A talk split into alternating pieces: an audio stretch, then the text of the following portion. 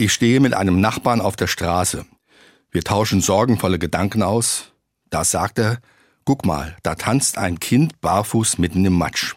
Mein Gesprächspartner deutet auf einen achtjährigen Nachbarsjungen, dem das Gepansche offensichtlich gefiel. Wir lachen. Für einen Moment war die Mühseligkeit des Gespräches vergessen. Aber dann konnten wir doch nicht anders.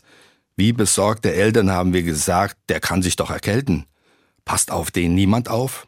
Ich habe den Jungen dann gefragt, wieso er bei dem Wetter barfuß im Matsch rummacht. Er hat gesagt, ich habe Geburtstag, doch es ist langweilig. Da durfte nur ein Freund kommen und nicht die ganze Clique.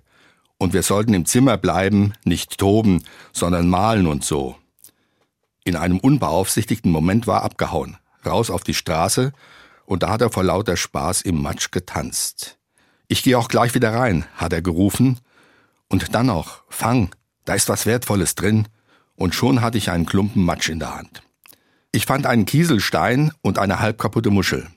Die musste er vom Dorfplatz an der Kirche haben. Da gibt es einen Weg, der mit Sand, Kieselsteinen und Muschelkalk befestigt ist. Zum Glück noch nicht alles zugepflastert. Ein Kieselstein und eine kaputte Muschel, das war für das Kind etwas Wertvolles. Für uns war wertvoll, dass wir dem Jungen begegnet sind. Ohne ihn hätten wir an dem Nachmittag kein einziges Mal gelacht und wohl vergessen, dass man sich auch an kleinen Dingen erfreuen kann.